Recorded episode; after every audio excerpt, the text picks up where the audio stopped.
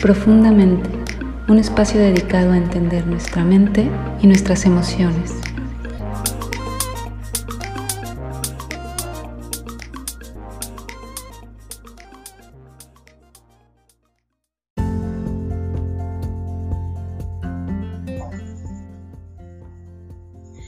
Bienvenidos al primer episodio de la segunda temporada de Profundamente. Para quienes nos escuchan en alguna plataforma de podcast, estamos grabando. Entonces, quien está viendo en YouTube, bueno, ya se dieron cuenta que estamos eh, eh, en video. Pero bueno, quien no, eh, quien está en una plataforma de podcast, pues nos pueden ver si quieren en YouTube, en el canal de Profundamente. Bueno, ¿por qué hablo en, plural? Porque hoy me acompaña un querido psicoterapeuta psicoanalítico, Jorge Chagaray. Bienvenido al podcast. Eh, hoy vamos a estar platicando de un tema que, bueno, nos, interesó platicar porque de pronto existen ciertos tabús al respecto, ¿no? Sobre cuándo ir a terapia, ¿no? O quién va a terapia, por qué, para qué sirve, ¿no, Jorge? A ver, vamos, vamos de lleno, Jorge. ¿Tú cuándo crees que es correcto o idóneo ir a terapia? Primero que, nada, primero que nada, muchísimas gracias por la invitación, Tam. Es un placer estar en este espacio con tus seguidores. Y hablas de un tema muy interesante, la verdad es que es súper importante porque el desconocimiento que existe alrededor de todo esto es impresionante. A pesar de todas las campañas que existen alrededor de, de concientizar a la gente sobre la importancia de la terapia o un tratamiento psicoanalítico o psicológico, al día de hoy todavía se desconoce muchísimo. Y si me preguntas cuándo debemos ir a terapia, yo te diría que empezando la adolescencia. Eh, ¿Por qué? Porque cuando uno empieza en, estas etapas de la vida es cuando empiezas a conocerte, empiezas a, a, tener muchos cambios y es cuando todos, absolutamente todos deberíamos de ir a terapia. Sin embargo, no es un único momento, creo que en la niñez también si, si hay algún momento en el que estés pasando por una parte en donde te quieras conocer más, donde no conozcas, tengas dudas, también es importante. Y si ya se te pasaron esas etapas de la vida, creo que cualquier momento es bueno para considerar la terapia. Hoy en día, si no, si estás viendo esto y no has ido a terapia o no, no, lo conoces o consideras que todavía solamente cuando estés en depresión o en tristeza o si tienes alguna locura debes ir a terapia, pues es completamente equivocado. creo que lo importante y no hay cosa más necesaria en la vida que conocerse a uno mismo, saber por qué nos gusta lo que nos gusta, por qué nos dedicamos, por qué las cosas que hacemos. Entonces, para mí, terapia debe de ser la canasta básica. ¿Tú cómo lo ves? Sí, y sabes, em, se hablaba de pronto en el psicoanálisis clásico, muy freudiano, que había como una edad en la que ya no era recomendable ir a terapia, ¿no? a lo mejor pasando los 60 años decían como no, pues es que ya pasó demasiado tiempo de, de su infancia y su adolescencia y de pronto ya estamos muy lejos de esa información. Pero el psicoanálisis contemporáneo, la psicoterapia psicoanalítica, pues ha visto que sí se puede, que no, no hay una edad límite ni hacia abajo, digo, digo, hay que por lo menos tener cierta conciencia, ¿no? Pero los niños, por ejemplo, hacen psicoterapia de juego muy interesante, ¿no? Y los adultos hasta a la, tercera edad pueden, eh, claro, asistir a terapia, conocerse mejor. Nunca es tarde, ¿sabes? Nunca es tarde para empezar a tener una mejor relación con uno mismo y nunca es tarde para empezar a conocerse más, ¿no?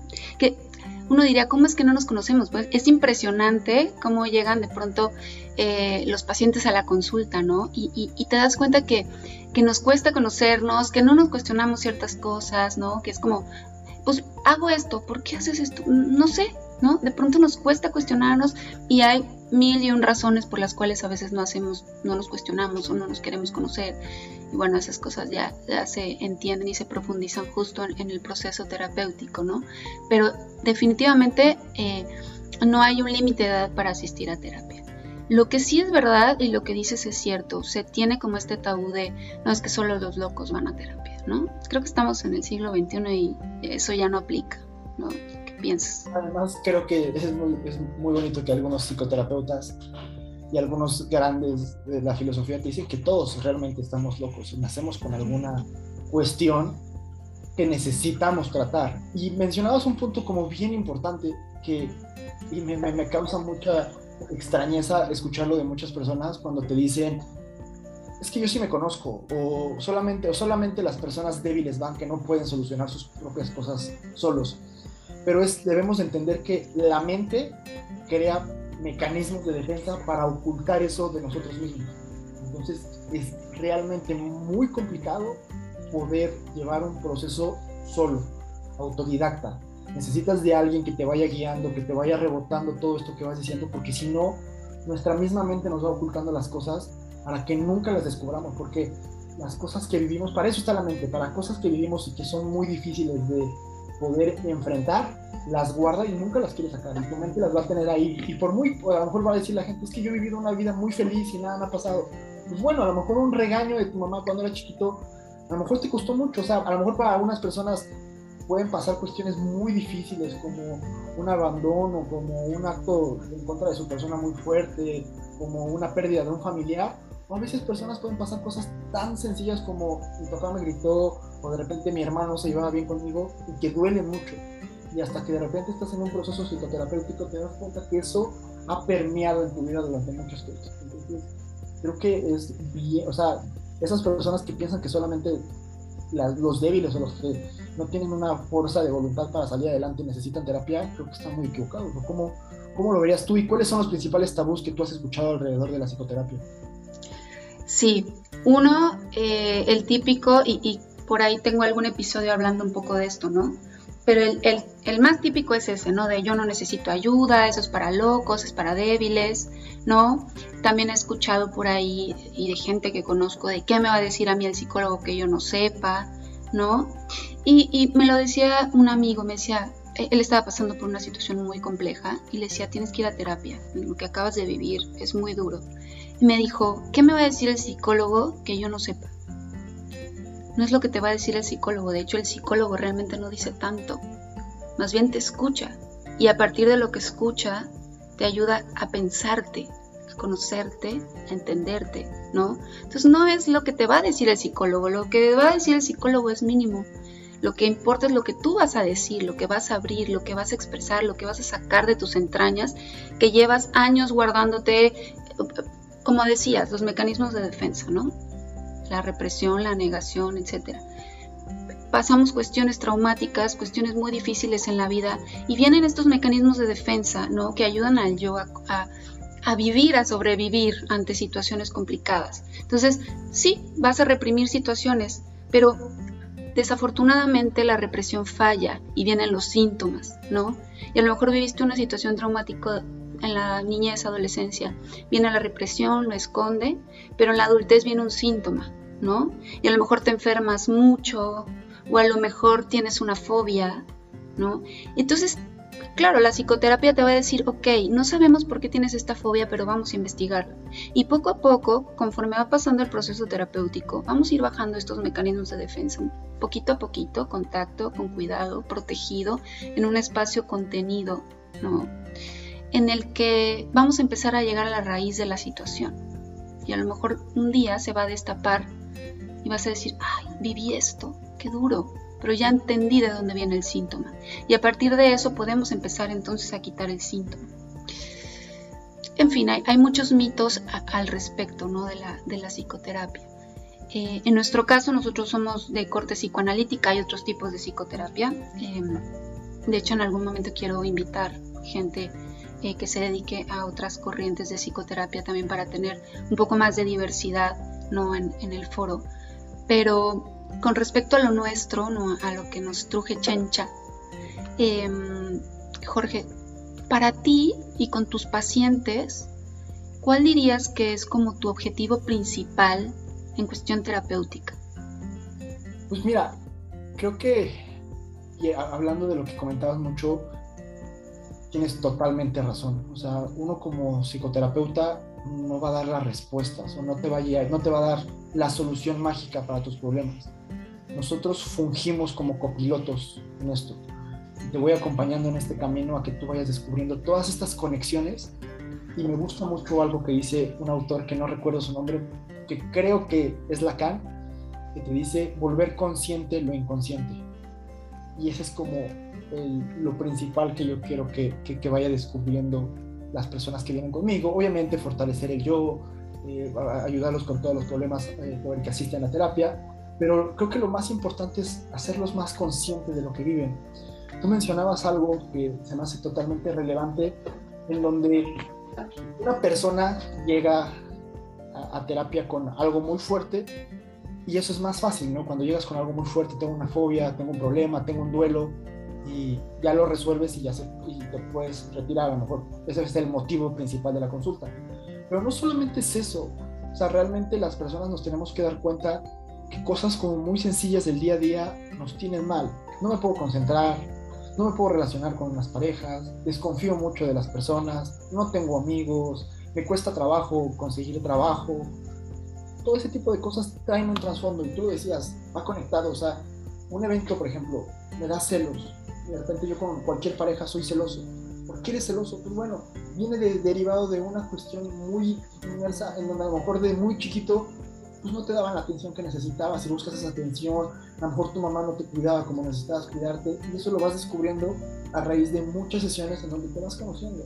Es un proceso de conocerte, si tienes 22 años es conocer esos 22 años, cómo los has vivido, si tienes 35 son 35 años de conocerte, entonces a lo mejor la gente se desespera, y me considero uno de ellos, en donde realmente quiero resultados muy inmediatos, es que fui a cinco sesiones y no encuentro objetivo oye, pues te vas conociendo, vete conociendo. Así como conoces una relación, cuando conoces una pareja, pues vas poco a poquito, día con día, viendo cosas nuevas. Igual es contigo, nada más que contigo se vuelve más complicado porque has vivido en estado play o en estado automático durante muchos, muchos años, en donde actitudes que tú dices, ah, pues es mi carácter, o sea, yo me enojo, o sea, yo sí soy bien enojón, pero ¿por qué te enojas? No, no, pues es mi carácter, así exploto, me dices algo y exploto, es mi carácter, déjame.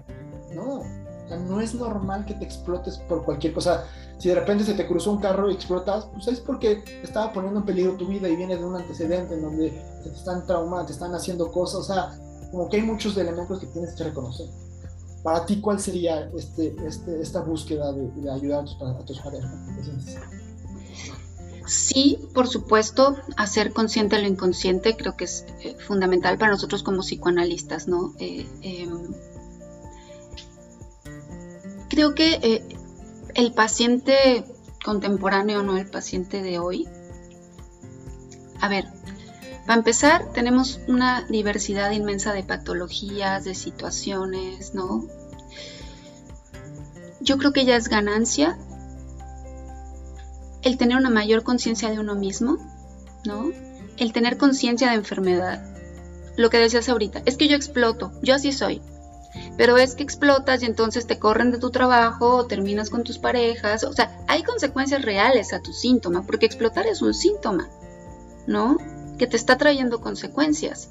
Entonces, sería más interesante entender por qué explotas, ir sanando la raíz de eso y entonces poder controlar tu temperamento y el día de mañana, entonces evitar tener estas consecuencias negativas.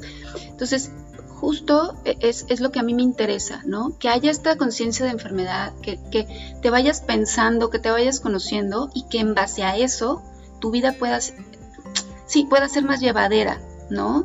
Puedas eh, sentirte mejor contigo mismo, ¿no? Em, puedas llevarte mejor, vincularte mejor con las personas, ¿no? Que tus estilos de apego sean más sanos, más seguros, eh, hoy en día vemos muchos estilos de apego desorganizados, ansiosos, e, evitativos, ¿no? Que al final nos llevan a fracasar una y otra vez en nuestras relaciones, con nuestras parejas, con nuestros amigos, con nuestra familia. Entonces, qué padre que podamos ir a terapia, conocer que venimos repitiendo un patrón, ¿no? Porque a lo mejor de pequeños no nos como decías, no nos atendieron lo suficiente entonces ahora tuvimos que aprender a ser independientes, pero entonces ahora nos cuesta relacionarnos con el otro y generar un apego seguro, entonces se acercan mucho y nosotros nos alejamos, ¿no? Pero se alejan y entonces nos queremos acercar y se vuelve un juego que ahora le llamamos tóxico, ¿no? Pero en realidad tiene que ver con estilos de apego en los que nos cuesta relacionarnos con el otro. Y esto nuevamente nos trae consecuencias a nuestra vida diaria, a nuestra autoestima, ¿no? A, la forma en la que vivimos el día a día. Pues para mí eso es importante, ir dando pasito a pasito, ir mejorando poquito a poquito un aspecto de nuestra vida, otra, que si el trabajo, las relaciones, que podamos dormir mejor por las noches, ¿no? ¿Cuántos pacientes no llegan a consulta porque no pueden dormir? ¿No? O, no pueden comer, o comen de más, o tienen una adicción a una droga, al alcohol. Y vamos yéndonos para atrás en su historia y vamos descubriendo la raíz, vamos destrabando cosas, ¿no? Desmenuzando. Y a partir de eso y del autoconocimiento empezamos a tener una mejor vida. Entonces, yo no creo tanto en la cura como, como decir, ay, vas al psicólogo a que te cure. ¿Curar qué? O sea, más bien es que tú puedas ser más feliz contigo mismo, ¿no? No sé, ¿tú qué piensas?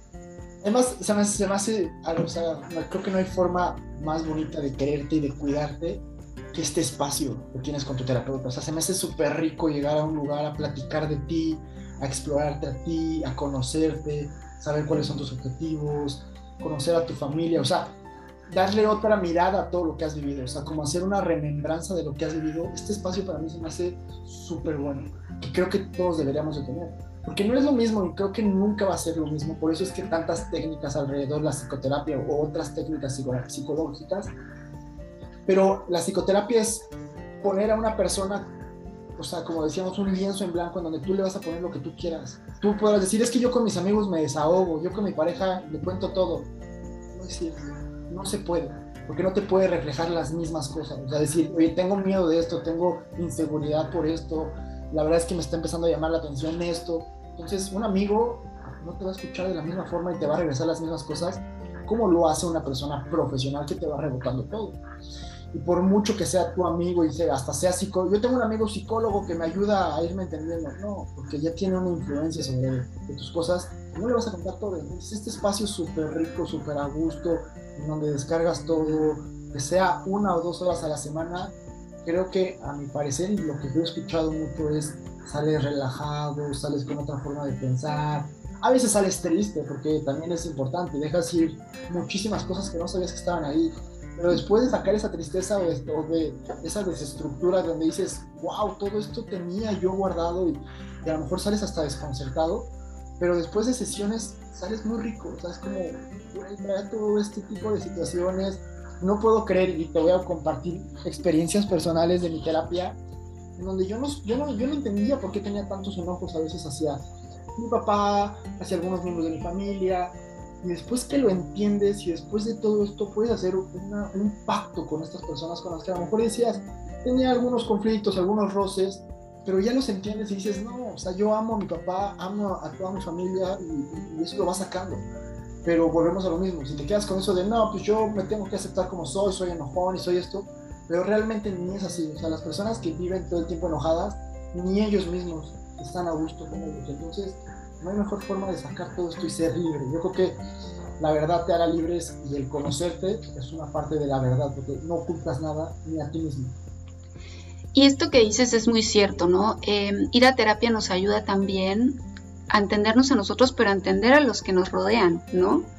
Porque esto que dices, ¿no? Es que me peleo mucho con mi papá, me caga mi papá, lo que sea, ¿no?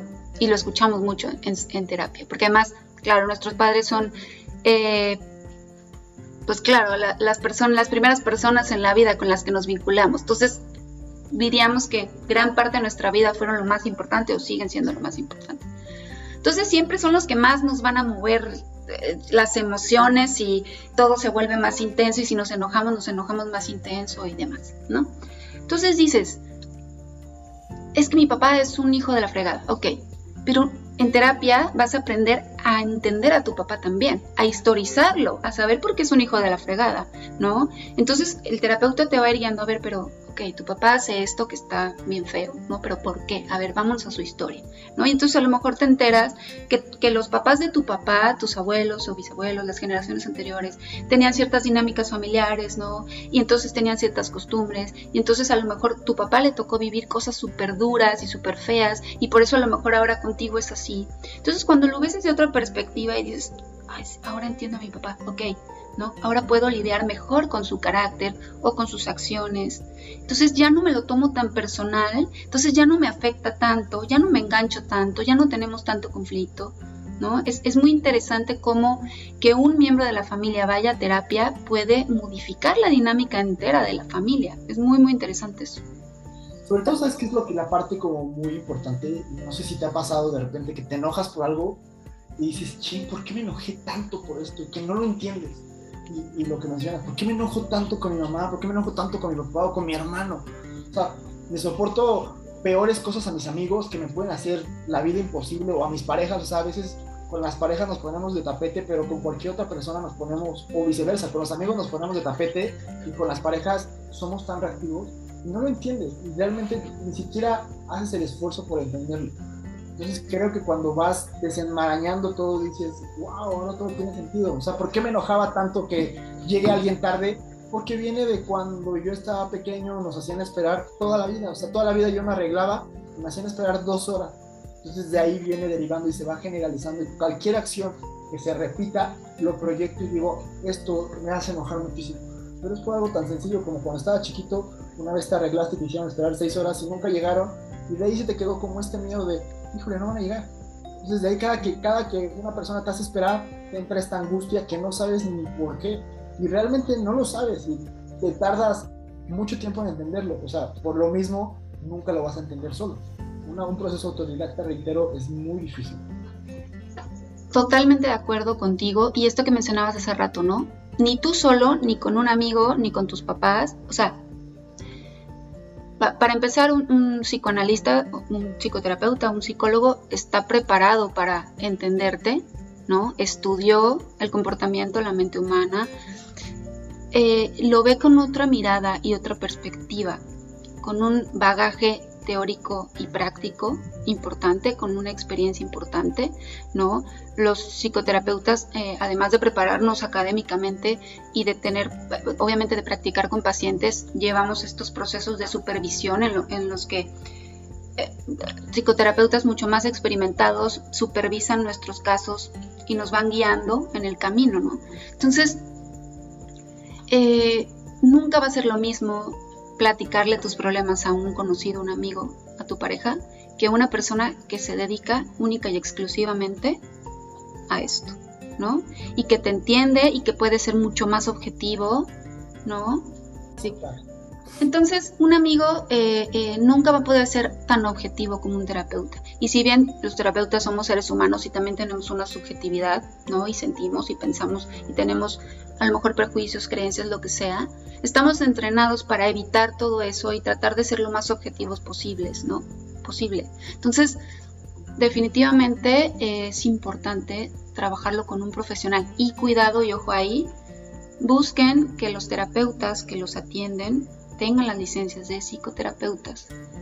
Un psicólogo que solo es psicólogo, licenciado en psicología, te puede dar acompañamiento psicológico, te puede diagnosticar, pero no te puede dar un proceso psicoterapéutico completo como tal. Ojo, con quién van, chequen, que tengan su cédula profesional, que estén bien entrenados, que vengan de una buena institución, no es muy importante. Sí, es como un doctor, realmente es como un doctor, o sea, un médico general no te puede operar del corazón, un médico general no te puede operar del cerebro, un médico general no te puede atender el cáncer, tienen conocimiento, bagaje sobre el tema, pero necesitas un psicoterapeuta que ha pasado por este proceso, que lo ha leído, que lo ha estudiado, que lo ha practicado, que lo ha supervisado y que entiende cómo llevarlo. Porque ahí también, y también me gustaría escuchar mucho tu punto de vista acerca del holding que te puede dar un psicoterapeuta, donde, y ahí hay un proceso que digo, en algún momento creo que lo platicarás, y si, me invitas estaría encantado, del tema la transferencia y la contratransferencia de los psicoterapeutas. Tú cuando vas a sesión le haces un proceso de transferencia en donde le depositas a una persona y muchas veces el psicoterapeuta tiene la obligación de recrear, por ponerlo en palabras muy simples, de recrear el ambiente que tú necesitaste en algún momento. Entonces, si de repente tú vas con un psicoterapeuta y tú tuviste problemas con tu mamá porque a lo mejor necesitabas un cierto tipo de atención, no, por, no con esto digo que tu mamá fue mala, porque ya con esto, no, yo tuve una mamá excelente. No, claro, todos tuvimos la mamá que trató de hacer su mejor esfuerzo con las herramientas que tenía. Entonces, si tu mamá, porque no es experta, porque nadie nos enseñó a ser padres, no pudo darte algún proceso, algún entrenamiento, en el proceso psicoterapeuta, el psicoterapeuta te puede dar este holding, este apapacho que a lo mejor necesitabas, y el de, oye, es que tengo este éxito, acabo de titularme de shalala. Y a lo mejor el psicoterapeuta te va a decir, ¿cómo te sientes con eso? Muy bien, te está dando esa aceptación que en su momento a lo mejor la necesitaste y no fue. Y si tú vas con a lo mejor con una persona que no tiene estos conocimientos, simplemente te va a escuchar y a lo mejor vuelves a repetir ese patrón, o a lo mejor hasta te abandona, o no lleva a cabo lo mismo, y, se sigue repitiendo el patrón y no vas a curar, o sea, no curarte, sino no vas a poder sacar o sanar esa parte de ti que está dolida. Sí, justo decía Freud, ¿no? Esta compulsión a la repetición, ¿no? Como inconscientemente vamos en nuestra vida con unos y otros repitiendo patrones que traemos desde la infancia y ni siquiera nos damos cuenta, como lo que dices, a lo mejor el rechazo, ¿no? A lo mejor yo llegaba, mamá, me saqué 10 en español. Ah, muy bien. Y se daba la vuelta y se iba. Eso a lo mejor entonces ahora tus parejas van a ser personas que no te admiren, que no vean tus logros, que no te feliciten, ¿no? Que, que cuando tú tengas éxitos en la vida ni les importe. Y tú dirías, ¿por qué querría repetir algo negativo? Bueno, así funciona la mente, así funciona el inconsciente desafortunadamente porque la mente repite lo que conoce. Y si lo que conoció fue rechazo, probablemente lo vas a seguir repitiendo. Entonces, a lo mejor cuando llegues con un amigo a quien le quieras contar tus problemas, te va a rechazar. Entonces, el terapeuta, a diferencia de un amigo, lo que va a hacer es entender tu patrón y reeditar la forma en la que te relacionas y te vinculas con el otro. Te va a ayudar a ver que sí hay alguien que te va a reconocer tus logros.